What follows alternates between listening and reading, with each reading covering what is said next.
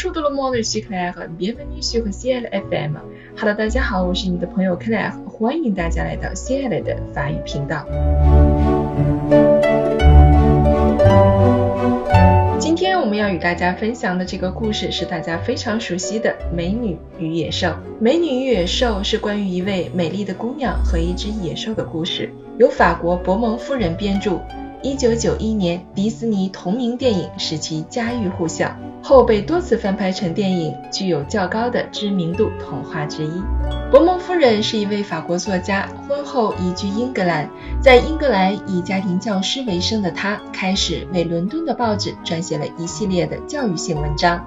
这些文章主要基于民间故事、历史传说以及地方性的故事而作。进入不惑之年之后，他开始在很多的杂志上发表故事，《美女与野兽》就是在一本儿童杂志上发表的。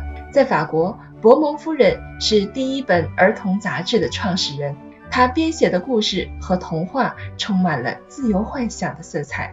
我们平台也开设了《美女与野兽》分级读物的精读课，并且迎来了一位年仅十岁的小学员 Diana。但是他已经是我们平台上的一位老学员了，参加过很多的课程，也一直和克莱尔老师学习法语。今天呢，我们将一起欣赏由 Diana 小朋友为我们朗读的《美女与野兽》的精彩片段。接下来就让我们一起去欣赏吧。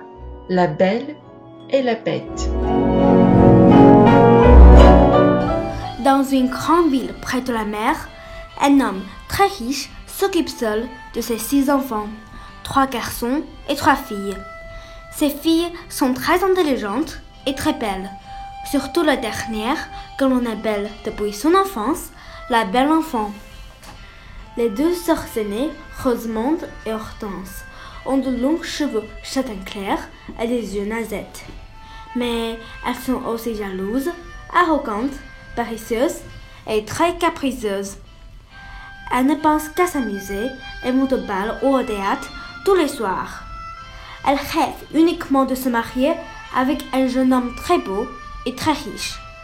Leur sœur cadette, la belle, est encore plus belle que ses sœurs. Ses cheveux bouclés sont roux et sa peau est très blanche. Gentille et incroyable avec tout le monde, elle est aussi studieuse et elle aime rester à la maison pour lire, jouer du piano ou encore tenir compagnie à son cher papa. Le père de la belle vend des pierres précieuses. Un jour, malheureusement, il perd toute sa fortune car aucun de ses bateaux n'est rentré au port. Toute la famille doit déménager et aller vivre dans une ferme à la campagne. Le père dit alors à ses enfants Mes chers enfants, je suis ruiné. Nous devons abandonner nos luxueuses habitudes et quitter la ville. Mais si nous travaillons beaucoup, si nous nous contentons de peu, nous pourrons vivre dignement. Les deux aînés, à l'idée de travailler, refusent d'abord de partir. Mais maintenant qu'elles sont pauvres, plus personne ne veut l'épouser. Finalement, elles acceptent de quitter la ville. Leurs voisins disent Ah, ces deux-là, nous n'allons pas les regretter. Elles sont trop orgueilleuses.